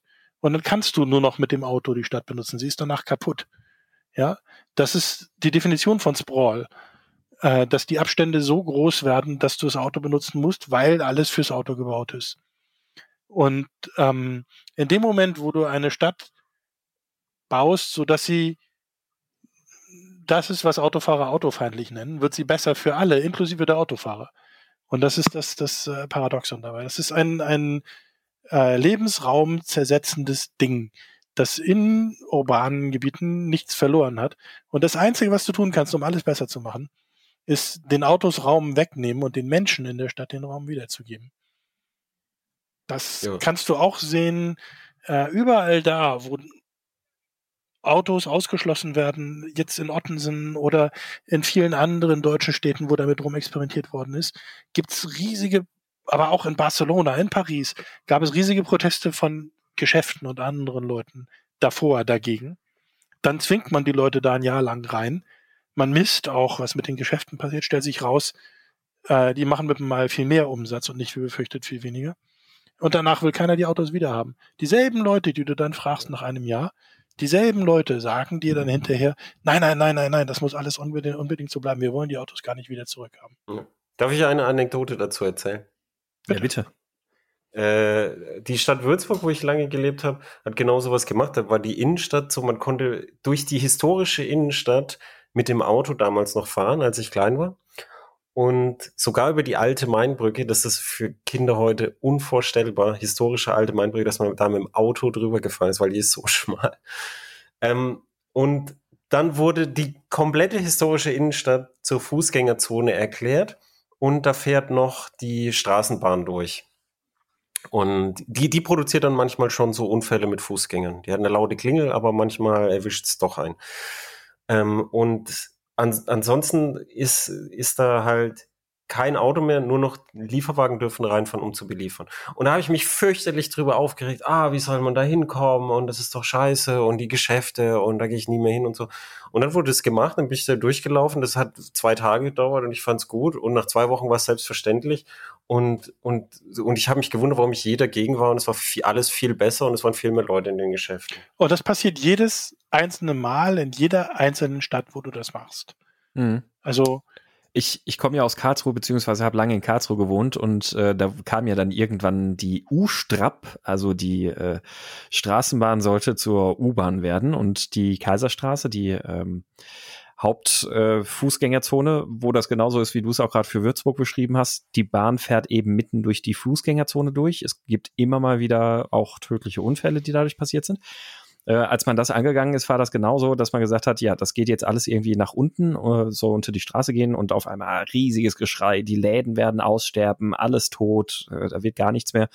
Ist jetzt noch nicht fertig, aber ähm, man, man merkt jetzt schon, ähm, so langsam ist jetzt auch ein Umdenken da, obwohl es noch gar nicht fertig gebaut ist, wo die Leute sagen, ah ja, ähm, eigentlich ist es ja doch besser, wenn da einfach, wenn man einfach ganz in Ruhe durch die Fußgängerzone gehen kann, ohne Angst zu haben, dass man jetzt von der mhm. Straßenbahn. Ich kenne das alte Karlsruhe. Ich habe in Durlach gewohnt, bei web.de gearbeitet. Ach, ich kenn, ja, ja, gut, gut genau. die Karlsruher ja Innenstadt gut, ne? äh, ja. mit den Straßenbahnstaus da an ja. der Pyramide recht gut. Ja. Das äh, ist besser als Autos, sagen wir mal so. Aber schön war das nicht. Nee, Nee. Hat, der, hat der Niederländer ein, ein, der hängt offensichtlich weniger am Auto. Kann man das so sagen, Christian? Ich weiß nicht. Ich gucke hier gerade aus dem Fenster. Ich sitze im zweiten Stock und blicke hier so über den, den Spielplatz hinweg. Und ähm, hier steht ein äh, Toyota, ein BMW, äh, ein äh, Peugeot, ähm, noch ein BMW, ein Citroën. Ähm, also das ist alles kein billiger Scheiß, der hier steht. Um die Ecke hier stehen Tesla, Tesla, Tesla. Mhm. Ähm, das muss man jetzt ein bisschen erklären. Äh, vor, als ich hierher gezogen bin, ging das los mit Solarzellen auf den Dächern. Das ist so, wenn man sich hier eine Solaranlage auf das Dach baut, dann äh, kriegt man das vergütet, was man einspeist, zum selben Preis wie das, was man aus dem Netz holt. Das heißt, das Netz. Wie in Kalifornien. Das Netz ist quasi die Batterie. Deswegen hat hier auch niemand eine Batterie, sondern das ist alles ja. äh, Solarzelle ungepuffert. Ja, ähm, hier müsste es als Dienstleistung Ja, kaufen. weil es halt schlicht um schlicht ist. Ähm, und äh, das nächste, was sie gemacht haben, ist sich alle an ihre Häuser hier, äh, wie gesagt, auf dem Dorf, das sind hier freistehende und Reihenhäuser. Und, und diese, wie heißt das auf Deutsch? Twee an der Incap, äh, Doppelhaushälfte? Doppelhaushälfte. Ja. Ähm, und äh, das nächste, äh, die haben sich überall Ladepunkte hingebaut, solche, solche 11 kW-Dinger. Ähm, und dann mussten sie Autos kaufen und da kam gerade das Model 3 raus. Und deswegen hat hier jeder Dritte ungefähr oder so, also jedenfalls unglaublich viele Model 3s. Ähm, und äh, das sind ja auch keine billigen Autos. Ähm, das ist auch kein armes Land. Ich meine, äh, die haben hier schon alle irgendwie Autos. Aber natürlich fährt niemand damit im Dorf zum Brötchen holen. Was für ein Unsinn. Also das Dorf ist so gebaut, dass das echt wehtut. Und du bist mit dem Fahrrad viermal wieder zurück, bevor du mit dem Auto da bist. Und dann kannst du es nicht abstellen. Ähm, aber ähm, es ist schon so, dass, dass äh, viele am anderen Ende des Landes arbeiten. Äh, und ähm, obwohl es einen, einen echt guten, ein echt gutes Bahnnetz gibt, äh, dann doch viele das Auto nehmen. Ja, es gibt hier auch vierspurige Autobahnen in jede Richtung. Also das ist. Ich wollte gerade sagen, das Autobahnnetz in Holland oder hm? in den Niederlanden generell ist, da kommt man schon voran. Ja. Ja, also es ist gut also, besucht, aber, aber wir haben tagsüber Tempo 100 und nachts, äh, ich glaube, 130, außer steht ein Schild. Und es steht überall ein Schild. Ähm, das heißt, du kommst nicht schnell voran, aber auf der anderen Seite äh, kommst du sehr entspannt voran. Also Tempomat rein auf 100 stellen. Das funktioniert hier. Da ja, aber wenn kein Stau ist, kommst du immerhin mit 100 vor. Ne? Ja, ja, eben. Du kommst zuverlässig mit 100 durch. Das ist ja in dem Moment, wo nicht dauernd beschleunigt und gebremst wird, das ist ja fast egal, welches Tempolimit man wählt, solange die Mehrheit das erreichen kann, ähm, kriegst du einen viel homogeneren Verkehr. Äh, ja. Und, und äh, ja, haben sie das dann von 130 auf 100 runtergeklagt. Und da ist auch niemand dran gestorben. Ja, aber wenn es nicht an, an, an, den, an der Liebe zum Automobil liegt, äh, woran liegt es denn dann? Dass, dass, dass Deutschland eben, glaube ich, wirklich äh, in der Entwicklung jetzt noch mehr als diese 50 Jahre hinten dran ist, einfach von, von, dem, von dem, was die Mehrheiten wollen. Ich habe keine Ahnung. Ich weiß nicht, wie gute Deutsche zum Auto stehen. Ich habe ein Auto hier, das hat vier Räder, die gehen bis zum Boden. Das wird vornehmlich von meiner Frau gefahren. Ähm, ich habe meinen Roller in Berlin verkauft, als ich hierher gezogen bin, weil der schon absehbar war, dass es nicht passt.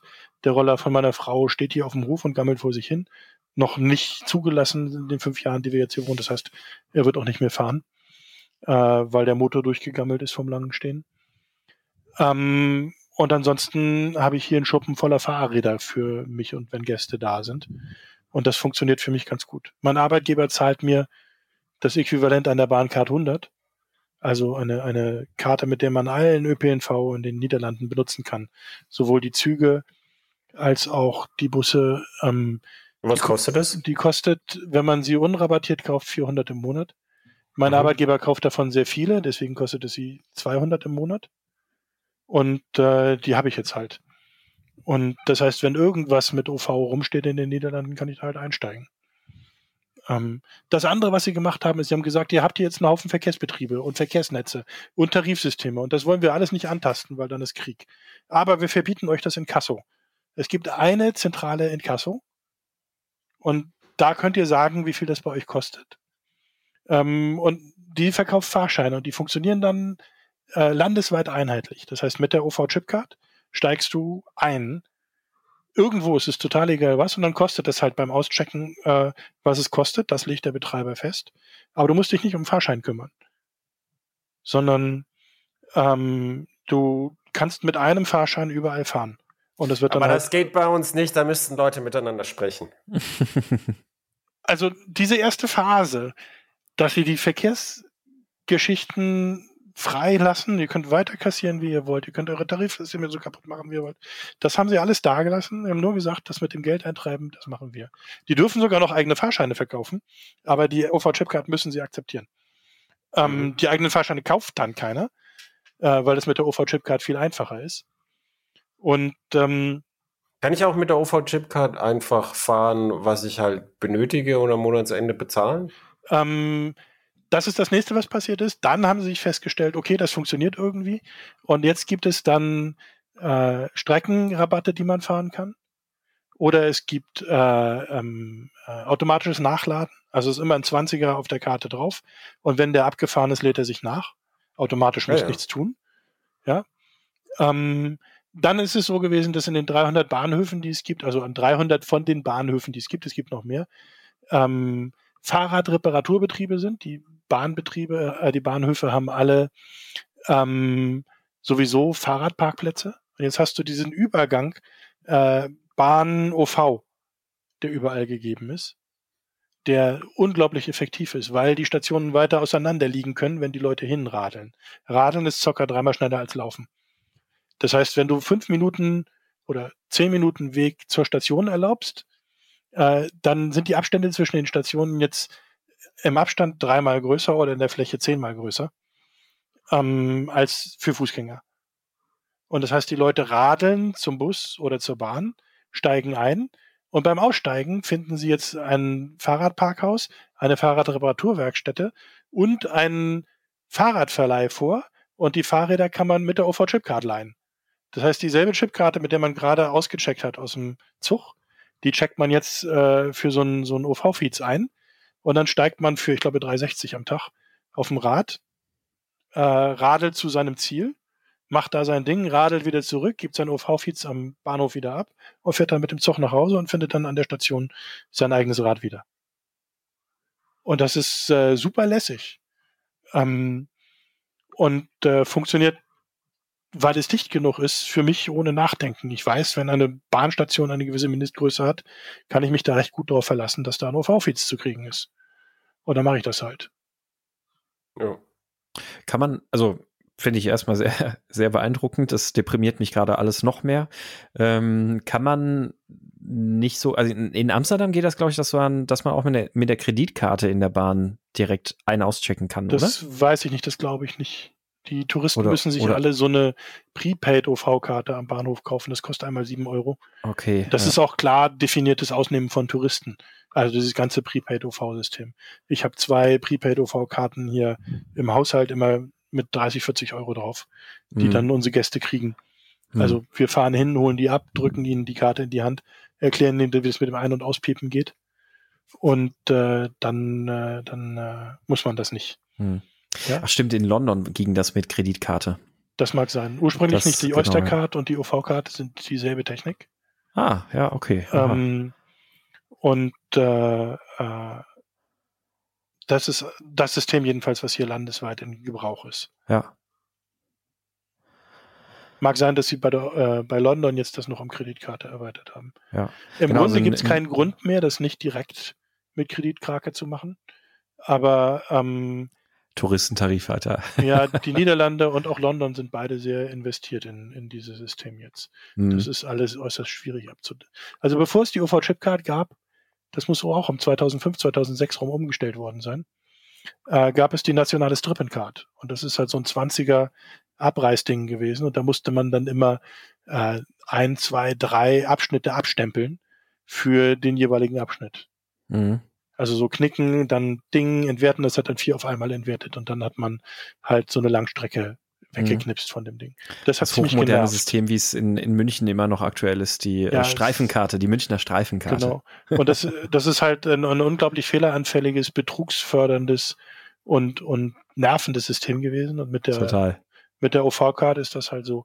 Naja, und wenn du eine, eine ähm, nicht anonyme, also mit Foto und Namen hast, äh, dann kannst du da eine Abbuchung drauf tun, dann kannst du da Reiseprodukte drauf tun, wie Trajektfree, also eine bestimmte Strecke frei oder äh, Dachfree, also äh, tagsüber außerhalb der Stoßzeiten frei. Äh, oder halt, äh, was ich habe hier, dieses oh, zu jeder Zeit, jedes Ding, überall, keine Fragen, keine Lügen, einfach einpiepen, auspiepen. Mhm. Also wenn wir einfach mal die Einführung dieser Karten zum Maßstab nehmen, dann sind wir in Deutschland mindestens mal 16 Jahre hinterher. Dann kann das ja noch was werden mit der Infrastruktur. Ja. Also die Niederlande sind in Größe und äh, Bevölkerung dem deutschen Bundesland Nordrhein-Westfalen äh, direkt vergleichbar. Mhm. Ja, also das, was in NRW läuft, das kannst du im Prinzip von der Fläche und von den Leuten ziemlich direkt auf die Niederlande mappen. Gut, wenn wir jetzt, NRW als Maßstab nehmen, dann sind es vielleicht sogar 20 Jahre. Gibt's, gibt's in NRW ein flächendeckendes Öffi-Bezahlsystem, Sebastian? Nein. Okay. Es, äh, es gibt, es gibt noch, das ist, glaube ich, das Maximum. Es gibt irgendwie so eine Kooperation zwischen, aber da nagel mich jetzt auch nicht drauf fest. Das ist Hörensagen von Kollegen, die, ähm, die zu den Pendlern gehört haben. Ähm, es gibt, glaube ich, eine Art Kooperation zwischen den, zwischen Köln und äh, Düsseldorf. Oh wow. Das, weil, weil die so nah aneinander liegen. Wie es im Ruhrgebiet aussieht, weiß ich auch nicht. Kann natürlich sein, dass da auch vielleicht noch mal so wegen Ballungsräumen vielleicht da so ein bisschen mehr ist. Ähm, mich würde es aber auch jetzt nicht wundern, wenn es im Ruhrgebiet einfach 20 Verkehrsverbunde ja. gibt. Verkehrsverbünde sind halt ein riesiges Problem. Du hast in Kiel ja äh, im Stadtgebiet die Kieler Verkehrs AG und äh, äh, drumrum dann das, äh, wie heißt das denn, VPN oder sowas, von Verkehrsprobleme Plön oder sowas. Äh, ich habe es vergessen, wie die abgesagt sind. Das waren tierische Verhandlungen, weil sie halt die Tarifsysteme äh, und die, die Streckennummern und alles irgendwie miteinander abstimmen mussten. Und die Niederländer haben das halt ganz pragmatisch gesagt, haben gesagt, ja, pff, ist uns alles egal. Das Einzige, was wir wollen, ist, dass dieselbe Karte funktioniert. Ähm, dann musst du vielleicht zwischendurch mal umpiepen oder so. Oder umsteigen gar. Äh, aber das wollen wir in der ersten Phase gar nicht erreichen. Das passiert eh von selbst, nachdem ihr gemerkt habt, dass das alles nicht schlimm ist. Aber jetzt machen wir erstmal einheitliches Inkasso. Selbst euer eigenes Inkasso könnt ihr weiterlaufen lassen, bis ihr gelernt habt, dass das sinnlos ist. Ja, wir wollen nur, dass ihr das eine nationenweite Inkasso mit der Strippencard dann zunächst und später mit der OV-Card, dass ihr das akzeptiert. Hm. Und danach kommt der ganze Rest dann von selbst, weil ihr gemerkt habt, dass das eigentlich gar nicht dumm ist. Hm. Und äh, euch viel mehr Leute, Umsatz und Toll beschert. Mhm. als, mhm. als man sich das überlegen kann. Aber wie, wie zeigt man den Leuten, dass solche Systeme. Ich, ich mache manchmal so Umweltthemen und bei Umweltthemen ist immer, immer der Einwand, wenn ich weniger Auto fahre, wenn ich ein kleines Auto fahre, wenn ich keine acht Zylinder mehr habe, wenn ich ein Elektro fahre, das, das, das ist, äh, dann geht es mir schlechter. Das ist die, das ist die Argumentation, die, die im, im, in dem Konsumwelt halt vorgegeben wird.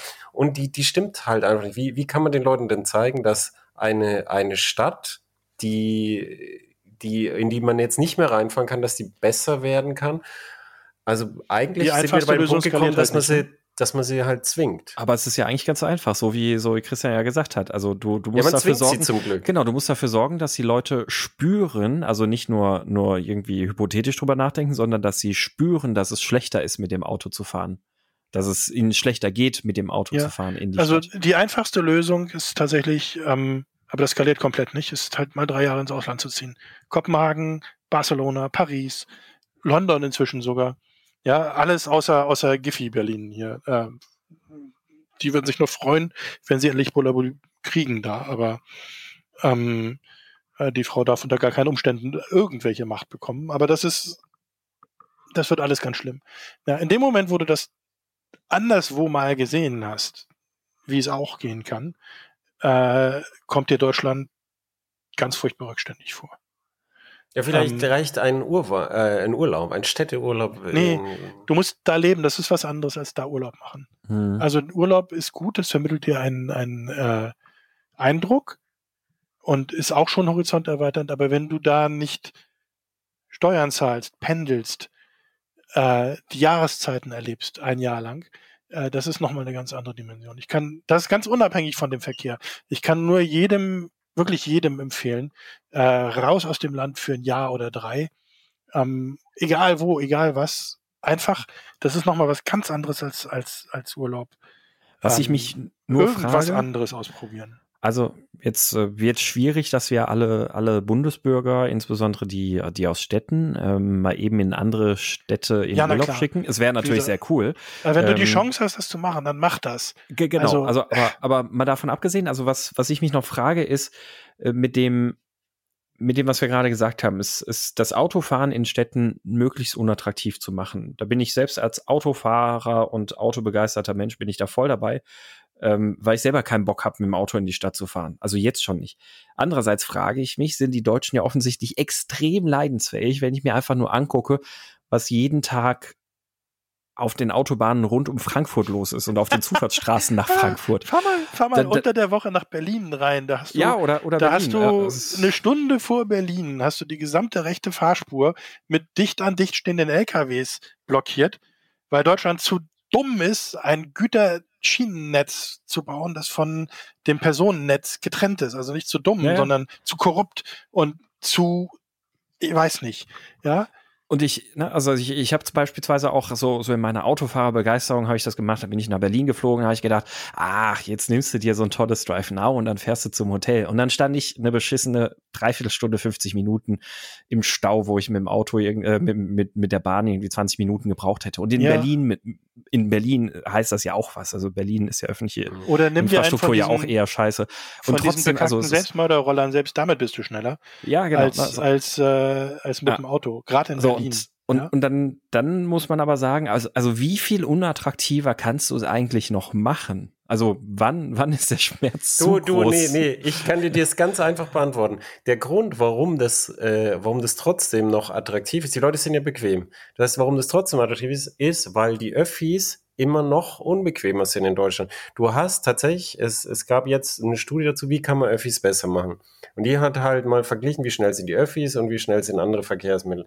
Und es ist immer noch in den allermeisten Städten so, dass du mit dem Auto doppelt so schnell bist wie mit Öffis. Und zwar inklusive Parken. Und dann, solange das so ist, hm. fahren die Leute natürlich mit dem Auto, auch wenn Stau und LKW und doof und weißt du, auch, auch bei den Abgasdiskussionen ist immer so, was, was die Autofahrer, die sagen, ja, mein Autohersteller, der, der soll weiter das dürfen und so, was die vergessen ist, die meisten Abgase atmen sie ja ein, während sie im Stau stehen. Mhm. Und, aber äh, die Alternative muss halt besser sein. Also der, der eine Weg ist dann natürlich, die, das Autofahren unattraktiver zu machen, aber auf der anderen Seite, weißt du, Zuckerbrot und Peitsche. Auf der anderen Seite muss ein Zuckerbrot sein. Das heißt, die Öffis müssen besser werden, die Fahrradwege müssen besser werden, die Fußgängerbegehbarkeit ja. für, für hier, hier, der Begriff, den ich von Christian gehe, ist All Ages, All Abilities. Die Fußgängerbegehbarkeit für alle, für Kinder, für Omas mit einem Stock, für Behinderte im Rollstuhl muss äh, besser sein. Ja, das ist ein, ein Designkonzept im Städtebau hier äh, auch gerade beim Radverkehr ist äh, AAA, All Ages, All Abilities, ähm, ähm, oder All Ages and Abilities eigentlich. Ähm, das heißt, du musst halt für eine 80-jährige Oma mit so einem so einem Rollator, äh, also so einem so einem Draufsitz, äh, Vierrad-Ding sie, äh, oder halt für ein vierjähriges Kind unter Aufsicht ähm, Verkehrsinfrastruktur haben. Also die Idee ist, dass du als vierjähriges Kind du hast ja an dem Tag nach deinem vierten Geburtstag Einschulung. Das ist, äh, was in Deutschland Vorschule ist, ist hier halt der nicht im Kindergarten, sondern der Schule zugeordnet. Äh, und ist auch Schulpflicht dann. Und das heißt, es gibt keinen Einschulungstermin, wo die alle gleichzeitig starten, sondern am Tag nach deinem vierten Geburtstag. äh, fängt halt, wirst du halt laufend in die laufende erste Klasse eingegliedert. Also die ähm, minus zweite Klasse nach Deutscherzählung oder sowas. Also die erste Vorschulklasse. Und ähm, äh, die Idee ist, dass du da selber hinradelst unter eigener Kraft und der Begleitung natürlich. Du kannst als vierjähriges Kind das nicht alleine schaffen. Und irgendwo zwischen sechs und neun Jahren äh, wird erwartet, dass die Kinder den Schulweg unbeaufsichtigt unter eigener Kraft zurücklegen können. Ähm, und das bedeutet, dass die Verkehrsinfrastruktur so gestaltet sein muss, dass das möglich ist, dass äh, äh, so ein Vater und das Kind nebeneinander radeln äh, und das Kind, ohne sich umzubringen oder verletzt zu werden, zur Schule kommen kann. Äh, und die ganze, das ganze Umfeld muss so gestaltet sein, dass das geht.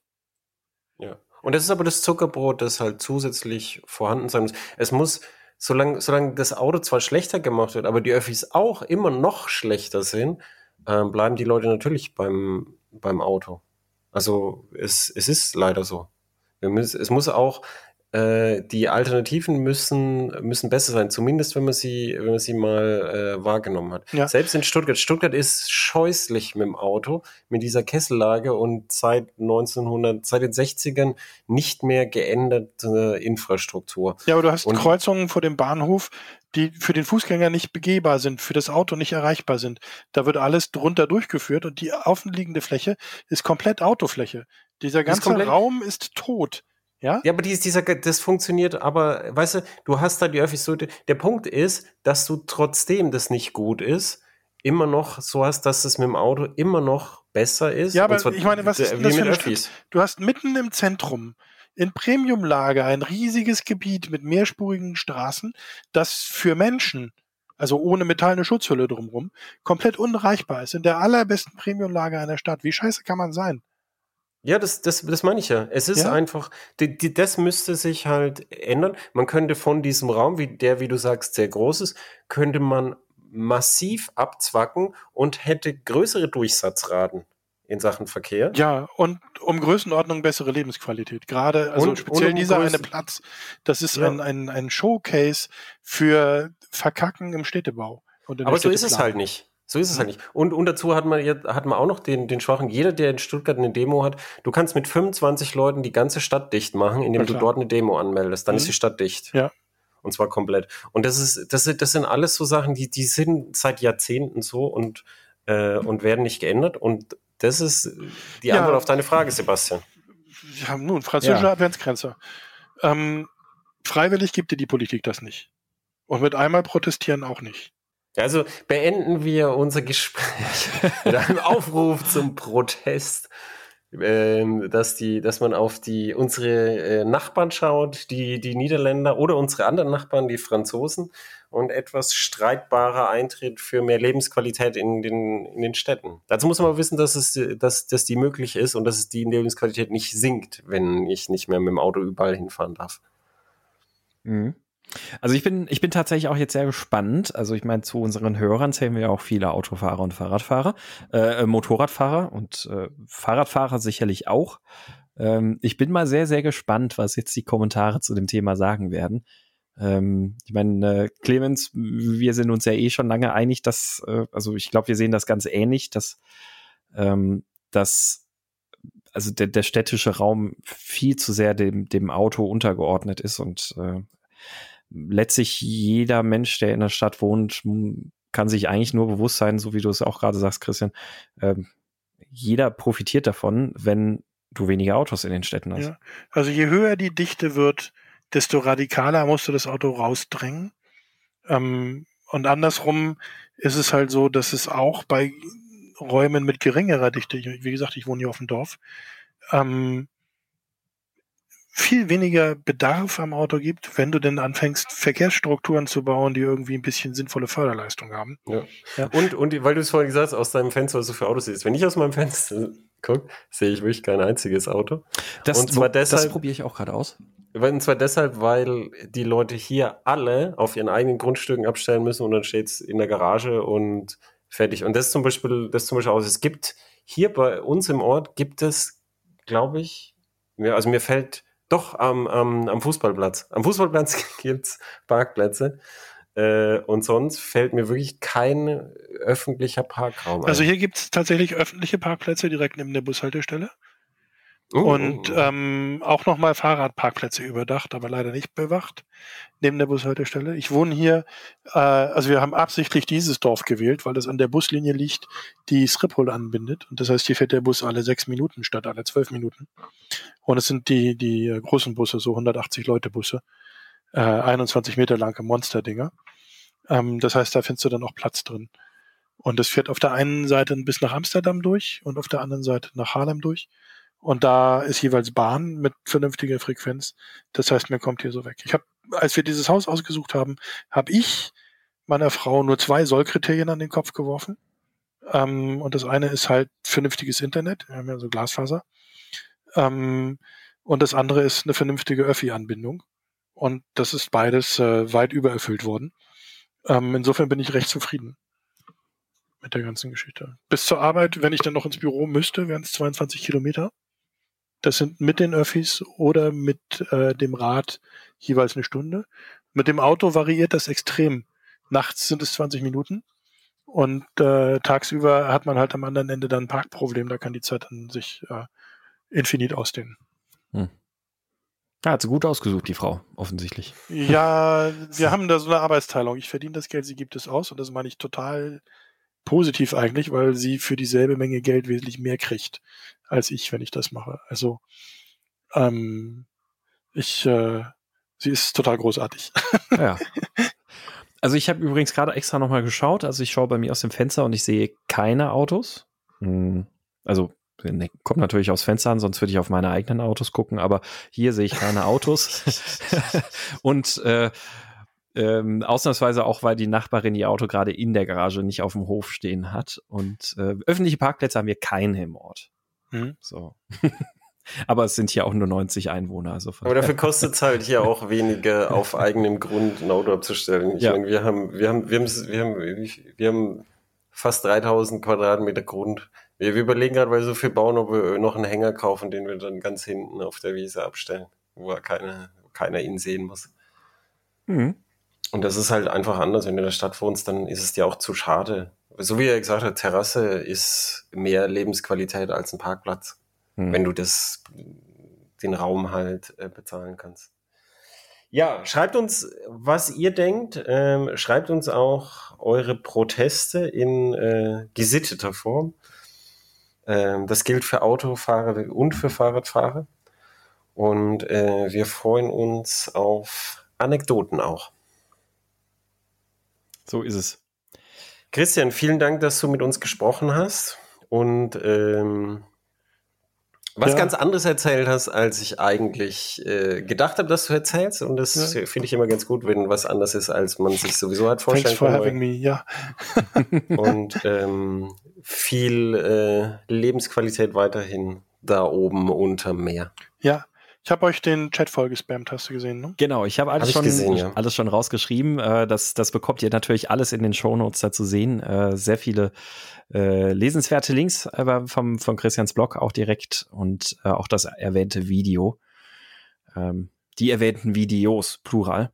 Also Shownotes konsumieren lohnt sich auch diesmal wieder. Jo. Also macht's gut. Bis dahin. Auf Wiederhören. Tschüss. Tschüss. Tschüss.